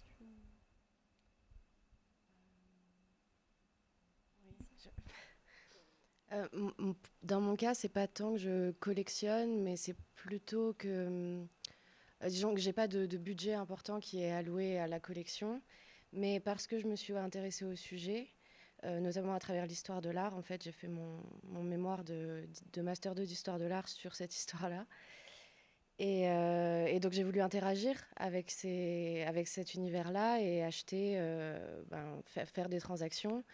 Et euh, ça m'arrive de, collectionner des NFT, mais des d'artistes que, j'apprécie, mais euh, à 5 ou 10 Tezos pour, euh, pour dire que je suis là, mais j'ai pas une démarche de collectionneuse parce que, ben, parce que je n'ai pas le budget ou parce que, parce que j'ai pas encore engrangé toute cette réflexion-là. Mais ce que, ce, que, je trouve... En fait, il y a eu, au début, avec les NFT, on parlait de crypto parce que c'est sujet à débat, mais tout, le monde n'est pas d'accord sur la définition du crypto-art et il y a une différence entre le NFT, le crypto-art, etc. Et euh, ce que je vois vraiment depuis, euh, ben, depuis 2021 de plus en plus, c'est que finalement, le NFT, c'est juste un moyen de vendre des œuvres d'art numérique et des productions qui existaient déjà. Alors oui, il y, a, toujours des œuvres assez spécifiques euh, qu'on peut associer pour certains au crypto-art, mais sinon, c'est ben, des photographes comme Megan qui, qui vendent leur travail par ce biais-là, ou effectivement aussi tous les gens qui viennent de l'industrie du cinéma ou de la 3D qui, euh, qui du coup peuvent vendre leur travail en tant qu'artistes, mais, euh, mais j'ai l'impression que la, distinction entre NFT et monde des arts numériques euh, s'amenuise de plus en plus et qu'il s'agit juste de vendre des œuvres qui existent depuis des décennies par ce biais-là. Je sais pas. Quel est votre avis sur ce sujet? J'avoue que je serais curieuse de. Si, moi, c'est ce dont je parlais tout à l'heure en expliquant comment les artistes du net art, tout d'un coup, ont pu mieux vivre, entre guillemets. Pas sûr qu'ils ont pu mieux vivre d'ailleurs. Vous, gagnez beaucoup d'argent en vendant vos photos avec euh, en NFT Plus qu'avec le monde traditionnel de l'art, ouais. C'est-à-dire qu'il y a des. Mais pas de la. En fait, le volume n'est pas le même, en fait, je dirais, en termes d'argent. Euh avant, c'était plutôt c'est une photo et ça va ramener plus de volume d'un coup. Et là, c'est plutôt euh, plusieurs volumes qui vont. Euh, euh, même si là, j'essaye d'en faire des plutôt sur format unique. Mm. Mais après, ce qui est par exemple intéressant, c'est aussi l'aspect communautaire entre guillemets. J'aime beaucoup l'aspect Tezos et Object. Enfin voilà, je trouve que c'est une marketplace assez expérimentale. Enfin. Ça, l'aspect communautaire est très, je dirais même touchant. Mm. de voir, euh, d'entendre parler les artistes de ces communautés sur Discord, sur Twitter, etc. Euh, plus aujourd'hui, je trouve d'ailleurs qu'il y, a deux ans. Je ne sais pas, hein, mais surtout pour les femmes. Euh, j'étais il y a un mois et demi à une table ronde de femmes d'artistes qui vendent leurs, œuvres sur, qui, font du NFT, on va dire. Et elles exprimaient vraiment cette satisfaction d'avoir accès à des réseaux qui jusque-là ne leur étaient pas accessibles, de partager, euh, d'être accueilli, euh, de pouvoir exister malgré son nom, euh, genre un nom, notamment une qui est pakistanaise. Et donc quand on s'appelle Leïla quelque chose sur le marché de l'art contemporain, c'est pas... Et comme ça, justement parce qu'elle avait un, un pseudo et qu'elle était une artiste numérique comme ça, non identifiable, elle a pu quand même commencer à faire des choses. Donc ça peut être aussi effectivement un, raccourci vers, euh, des, vers des possibilités de se faire connaître qu'on n'avait pas avant. Non mais, enfin je sais pas, moi, moi j'ai pas vécu, moi je viens du vieux monde, du coup j'ai juste euh, regardé, enfin ou participé. Mais les, communautés euh, dont tu parles, enfin Tezos ou les, il y a des DAO, des structures d'artistes pour des artistes qui s'achètent les uns les autres en se distribuant comme ça et qui montent à la fin une espèce de boîte. Et c'est pas une, enfin c'est pas, pour le coup c'est des micro utopies. Après, faut voir comment ça tient. C'est financé aussi par des VC. Il y a toujours des problématiques, mais ça crée des. Moi, j'ai vraiment l'impression que c'est, je pense que les, que c'est a pas, pas les, qu'il va y avoir un, un truc qui va rejoindre le, marché traditionnel avec les trucs qui montent très très haut, mais qui va y avoir surtout un truc de revenu universel où le, acheter un truc pas cher sur tes os, c'est presque liker un truc aussi, quoi. Enfin, il y a un truc de. Mais qui est. Finalement, ce sera un peu circulaire. On, mettra autant qu'on recevra peut-être au final. Ça, vous arrivez vraiment à avoir un revenu net? Non, pas pour le moment, comme ça fait qu'un an, mais euh, c'est progressif en fait, au fur et à mesure. Puis il a fallu aussi comprendre un peu les us et coutumes euh, de comment minter, à quel prix, comment on peut monter. Euh. Enfin, et là, j'ai pu vendre à un prix que je n'avais pas encore fait il y a quelques temps. Et c'était en exposition IRL, enfin en physique, mais le NFT était sur display, sur, sur, enfin, voilà, sur, sur cadre numérique. Quoi. Mais pour le coup, ça a mieux marché parce que c'était physique aussi bah, En fait, je trouve qu'à travers ces communautés, il y a quand même une appétence au physique. Et en fait, le monde numérique et le monde physique, pour moi, s'accompagnent bien mutuellement. Il y a événements quand l'exposition est là, ou quand elle est aussi dans le métaverse, accessoirement. Et euh, il y a quand même une appétence à vouloir se retrouver, même si on est derrière les ordinateurs. Euh. Vous disiez? Euh, Non, je disais que c'est surtout une, une, volonté de se rencontrer et euh, c'est très visible dans les événements, enfin, ne serait-ce qu'à NFT Paris, euh, le mois dernier. Il y a eu un moment où il y a un petit groupe de gens qui se sont retrouvés euh, à un stand et c'est des gens qui sont là depuis les débuts, en fait, qui sont là depuis 2018, qui travaillent ensemble. Donc il y a ce côté très ouvert où on peut finalement rejoindre ces circuits, mais il y a un petit, enfin il y a un aspect aussi assez fermé de ceux qui sont là depuis le début, qui s'entraident et, et qui travaillent ensemble. Mais en général, il y a une vraie volonté de se retrouver qui a été très visible, notamment à Paris, euh, depuis 2021 aussi. En fait, ce qui est rigolo, c'est que je pense qu'il y a une mécanique aussi qui est, intéressante. Et, je, pense qu'il y a un manque de structure aussi dans les écosystèmes. Euh, bah, il y a des DAO, donc c'est Decentralized Organization, euh, Autonomous, euh, c'est pas grave, mais, bon, qui sont des structures économiques de fédération, de trucs. Mais, mais le, la problématique, c'est le Effectivement, mais, ça reproduit un peu la mécanique d'ici. C'est qu'il y a beaucoup de gens, je pense, qui ont, un petit flux. Par contre, ça fait apparaître des gens qui n'auraient pas eu accès, qui pouvaient être de petites villes, et ça, c'est vrai. Et le, enfin, de loin, en tout cas. Et après, pour les vrais, scores, euh, entre compétiteurs du marché de l'art traditionnel, je pense que ça, fait doit suivre un peu les courbes des réseaux sociaux. Euh, où il y a. Je pense que en fait, je pense que ça, qu'il y a une rapidité à exister dans un circuit qui est beaucoup plus simple que dans le monde traditionnel. Parce qu'en fait, dans le monde traditionnel, il y, a des, il y a des structures de pouvoir assez vieilles, où c'est assez long, il y a beaucoup de rames à sortir avant qu'il y ait une économie qui puisse se générer. Et, euh, et, dans le, et je pense que là, il y a, il y a une économie qui peut se générer euh, plus rapidement à échelle euh, pas très grande. Et après, la question, c'est est-ce qu'il y a les structures pour la faire tenir sur long terme et la faire monter. Je pense que là, c'est le truc où il y a le où il y a l'espèce d'entonnoir de plateformes de réseaux sociaux et d'algorithmes qui, qui, centralisent un peu la, puissance sur des gens. Mais ce qui est assez intéressant, c'est que les, grosses figures, bah, Nicolas qui est là-dedans, où il y en a plein là-dedans, ils ont une forme de sensibilité, enfin ils ont une réelle sensibilité à ça, où ils donnent 25% de ce qu'ils gagnent, comme il n'y a pas d'intermédiaire, pour acheter d'autres artistes et pour essayer de monter les trucs.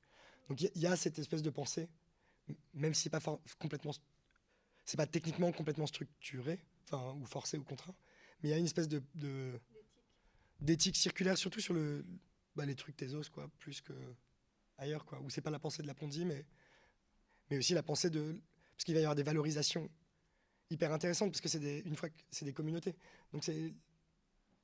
Les grosses communautés, elles se financent plus par les cryptos, ou par la vente de NFT, ou par des choses comme ça. Elles se financent par des marques qui veulent avoir accès à des gens qui sont membres. Parce que la blague du culte, ou de la communauté du culte, ou du groupe, c'est le, c'est la valeur ajoutée de cet endroit. En fait, ça structure techniquement le culte, alors qu'en art, on fait tous partie d'un culte avec notre, vocabulaire, enfin dans le monde traditionnel. On a un culte. Euh, si on sort un peu du vocabulaire, ça fait un peu chier. Si c'est pas, c'est hyper précis. L'art contemporain, en tout cas, ce appelle, c'est dans le champ de ce qu'on appelle art. S'il y a le street art, le truc, c'est la petite niche. Il y a son code, son culte, mais il n'y a pas la carte de membre. Donc en fait, je suis pas atteignable par les produits qui seraient Enfin, si, je suis atteignable par Vuitton, en fait. Mais si, si, en fait, ça marche aussi un peu comme ça, quoi. Mais non, mais non, mais on finance le. Je sais pas, ouais, c'est un peu. Mais en tout cas, là, il y a un truc où qui, est, qui est intéressant là-dedans. Ça, c'est une œuvre qui a marché. Il y en a deux autres qui n'ont pas marché, tu disais? Non, non, mais c'est pas très intéressant. On va mais pas si. je pense. Hein. Ah, si Non? Là, c'est bon. Il y, a, il y, a Courbet aussi qui est là, non? Ouais. Il y a, voilà. Pourquoi alors? Cette présence de Courbet euh... Non, mais enfin, on, le traîne un peu sur les projets qu'on fait. Euh, bah, c'est un faux Courbet qui date de qui date de 2018, non, de l'expo Palais de Tokyo, qui l'ouvrait, euh, avec une ferme de minage euh, de crypto-monnaies à l'intérieur, et puis parce qu'il y a un espèce de discours sur la déclaration d'émancipation, d'indépendance des arts. Mais, mais je ne suis pas historien de l'art, donc tu vois, moi je, dis, je vais dire des conneries. Donc, Alors Courbet, il déclarait son, opposition au gouvernement et son émancipation tout en vendant. Oui, avec cette il ambiguïté. Était très très fort là-dessus. Mais avec une, mais là c'est une peinture de, d'affirmation de, sa servilité dans un modèle d'émancipation. Mm. Donc c'est le, c'est la, c'est le truc où, euh, en gros, euh, il y a le, non mais c'est le truc où il y, a, le pavillon euh, où on l'invite et il va pas gagner d'argent et il va voir son mécène et lui dit bah, Je vais te peindre toi et dire que tu es le, as le truc et je vais faire le pavillon courbet. Et là, c'est le truc où il rencontre son mécène, où il est servile devant son mécène, où il reprend une caricature. Et donc, il y a un truc de, qui, est, rigolo symboliquement dans, le, dans la mécanique, et puis euh, il y a une espèce de mauvaise analogie filée. Euh, où, où, il où, quand il se met à, essayer de rembourser la colonne Vendôme en peignant toujours le même château, par une armée de gens, il est en train de faire des tokens et de fractionner son œuvre. Mais ça, c'est vraiment une blague. Bah, c'est le truc là, là. C'est le petit truc. bonjour Monsieur Courbet qui est au musée Fabre à Montpellier. pour euh, raconter, donc euh, Courbet, il, est jeune, il a la trentaine euh, en 1855 et il est tellement, c'est un tel trublion que le ministre de la Culture de l'époque, de Neufkerk, l'invite à l'exposition universelle de 1855 à Paris c'était une grande exposition universelle où la France allait montrer au monde entier tout ce qu'elle savait faire et ce qu'elle savait faire en plus des autres, les arts. En 51, il y avait eu Londres, les, les, Londoniens, ils avaient montré les machines à vapeur et tout. Et donc là, après les Anglais, on se dit, il faut qu'on montre qu'on est meilleur, on va faire un pavillon des arts. Et dans ce pavillon des arts, il y avait des stars, il y avait Ingres, il y avait, voilà, il y en avait d'autres qui étaient invités. Et on invite aussi un jeune, on invite le trublion euh, Courbet. Sauf que d'aller là, ça ne le plaisait pas trop parce que c'était un peu la compromission. Donc il a fini par dire allez vous faire voir, euh, je veux plus vous voir, euh, et, à faire son pavillon du réalisme devant l'entrée de l'exposition 1855. Donc comme s'il était refusé et aimé de personne. Euh, et avec évidemment prix d'entrée, mais aussi l'aide d'Alfred Bruyas, son mécène, qu'on voit là, le monsieur Roux, qui va voir et auquel il va demander de l'argent. Et aussi sa maman. Il y a toujours la maman derrière en général. Je n'ai pas demandé sur ta maman, mais.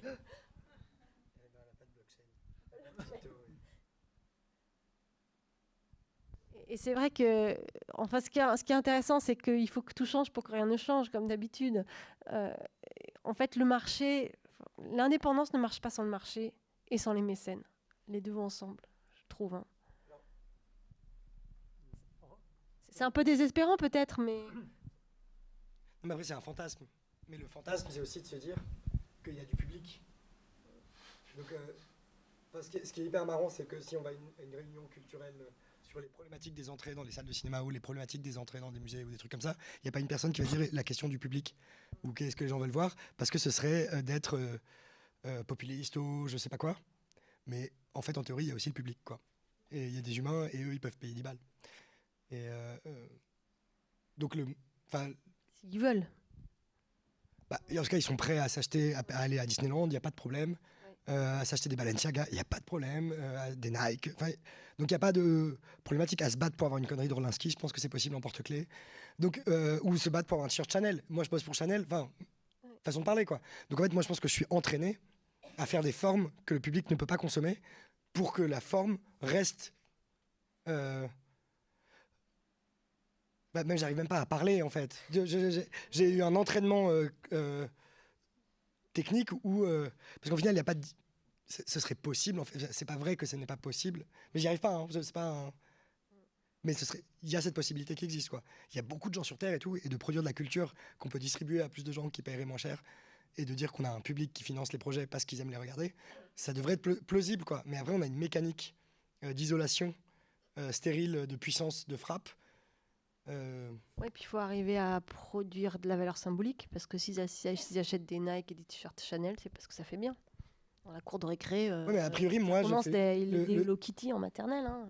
mais la différence, enfin, à partir du moment où on voit les nouveaux sacs Louis Vuitton, et la question de Louis Vuitton et son rapport à l'art, où c'était de comment on fait de la valeur ajoutée, ils ont appris ça de nous. Quoi. Par contre, tout le monde se bat pour acheter du Louis Vuitton. Donc les rappeurs, le truc, la, société, ils le veulent. Sauf que là, il y a un truc, c'est comment on m'a dit, tu fais ta tâche et ça peut passer que chez Louis Vuitton pour le vendre à quelqu'un. Au lieu de. Enfin, pas à moi d'ailleurs, c'est à, Kusama. c'est pas, c'est pas c'est quelqu'un d'autre. Mais, mais, le, mais du coup, il y a, y a aussi cette possibilité, et moi je pense que c'est ces trucs-là qui vont ouvrir ces possibilités. quoi. Ça l'ouvrira d'autant plus que tu auras un rappeur qui achète les. Complètement. Il faudrait en avoir un. Mais, mais on a essayé, mais on n'y arrive pas. Mais il y a des gens qui ont réussi. Ça, c'est, ça, c'est le problème. Mais après, le, le, compromis esthétique qu'il faudrait pour qu'un rappeur achète, en fait, s'il est nécessaire à créer de la distance critique culturelle intéressante qui ressemble à Disneyland, et, pourquoi pas, en fait? Parce que le compromis éthique qui ressemble à du néo-pauvre, euh, je l'ai fait aussi, quoi. Mais, mais c'est vrai que c'est, le, le, point aveugle, c'est de dire... C'est compliqué d'être artiste aujourd'hui. C'est vrai Ah pardon, on voit pas parce qu'il y a le spot qui nous aveugle. Oui, euh, en fait, je vais essayer de résumer. J'ai l'impression que dans les différentes questions qui ont été ouvertes, il y a peut-être un point de convergence. C'est autant, euh, euh, en gros, pas laisser le système économique à l'ennemi. après, je te trouve pessimiste sur. par contre, les, formes, enfin, le langage, les images, on les laisse à l'ennemi. bah, pourquoi? Mais en tout cas, l'appétence pour la, la communauté. Euh, et la crise dont vous parliez tout à l'heure, euh, il y a quelque chose qui est en train de se jouer en ce moment dans le rapport aux œuvres même. Et, en même temps, en même temps les, images, euh, c'est des tokens, on, s'en fiche. et en fait, c'est-à-dire peut-être que les œuvres sont en train de devenir juste en fait des interfaces et donc des écrans, qu'elles soient sur écran ou non. et là, ça m'amène à, au début, vous, vous aviez très rapidement passé sur Benjamin et je me demande si en fait aujourd'hui ce ne serait pas plutôt une approche euh, de Simondon, c'est-à-dire en fait euh, on voit les écrans ou en tout cas ces objets très complexes qu'on a avec nous, les smartphones, les téléphones, comme des individus à part entière. Et à partir, si on arrive à faire ça, en fait, on rétablit un rapport éthique avec le reste du monde. Parce que c'est-à-dire que si on le voit comme des individus, c'est qu'on on, se met à questionner le, le fait qu'en fait on les réduit en esclavage. Euh, donc, bon, mais c'est juste. Vous utilisez Simondon pour euh, regarder votre smartphone comme un individu Ouais. Jusque-là Et en quoi votre smartphone comme individu vous fait prendre conscience de votre esclavage? Ah non, le, smartphone, c'est enfin, ces objets complexes que sont nos écrans qui sont multifonctions aujourd'hui, parce que ce pas les écrans des années 50 c'est qu'en fait, on en a besoin pour comprendre le monde, ça condense le monde. Euh, et, puis, en même temps, c'est des, c'est des sommes de vie empilées, en fait. Euh, que ce soit euh, tous les ingénieurs qui ont abouti à ce que ça puisse exister, mais aussi les travailleurs, les mineurs, etc. Et, donc, juste se rappeler ah, la, valeur humaine, en fait, de l'objet. Comme quelque chose qui est le résultat de la vie de personnes multiples, de vraies personnes, et pas juste des tokens. C'est ça. Encore faut-il y arriver. Et je me dis, c'est peut-être là que les œuvres peuvent faire quelque chose aussi. Rappeler que c'est pas juste euh, euh, un support à image, c'est aussi des objets euh, ouais, et, qui ont un coût humain aussi. Non, mais le. le... Alors, ma manière de parler, elle est très moche. Mais le. Donc, j'ai pas le niveau intellectuel pour. Je sais pas qui c'est Simon, donc j'ai pas le. C'est un théoricien de la technique. Mais j'ai pas le. Donc, en tout cas, mais, mais pour le pour la, le, rapport à enfin, la vulgarisation ou la manière. Enfin, je suis un peu bouché quand je parle, mais c'est mais euh, c'est juste... clair. Mais le, le... non, c'est juste que moi, mon sujet d'intérêt par rapport à ces technologies, c'est ça, la, la, question de l'art et de l'ésotérisme artiste ou la, du travail. Enfin, tout ça, c'est ça, ça c'est pas, enfin, c'est pas un, enfin, je l'ai mise de côté par rapport à ces sujets techniques dans le discours que j'y porte. Parce que je pense que ça, qu'un artiste, c'est un artiste euh, ou une artiste, euh, ou que ça produise de quelle manière que ce soit, et que ce soit sur un téléphone. Parce que moi, je connais trois quarts des œuvres d'art de toute façon depuis toujours sur des téléphones. Hein. ou sur, un ordinateur. Donc, le, cette problématique-là, elle change pas. Enfin, voilà. Donc, je ne voulais pas dire que ça n'existe pas l'art ou les humains. Ou. Si c'était ça le, le, Non, j'ai pas compris. Non, je crois que la proposition, c'est que l'art change les choses en faisant prendre conscience que derrière la technique, il y a des personnes. Il y a des souffrances, il y a des joies, il y a des peines. C'est un petit peu. Je résume bien, je sais pas. Ouais, et puis enfin, l'image proposée par Simon Dong, c'est un peu. Euh, euh, il y a des pylônes sur nos collines, et au lieu de se mettre à les détester, les collines, parce qu'il y a des pylônes, ben, on peut les aimer avec leurs pylônes. parce qu'on ne va pas refaire le monde, en fait. Mais... Là, vous nous portez sur un débat sur la technique. Est-ce que c'est vraiment le débat qui était posé, peut-être indirectement, mais la question, je crois, qui nous a qu'on a discuté aujourd'hui, c'est plutôt la question du modèle économique. Comment une personne peut arriver de vivre de son travail artistique, de sa création, dans une société qui, a priori, refuse le gratuit?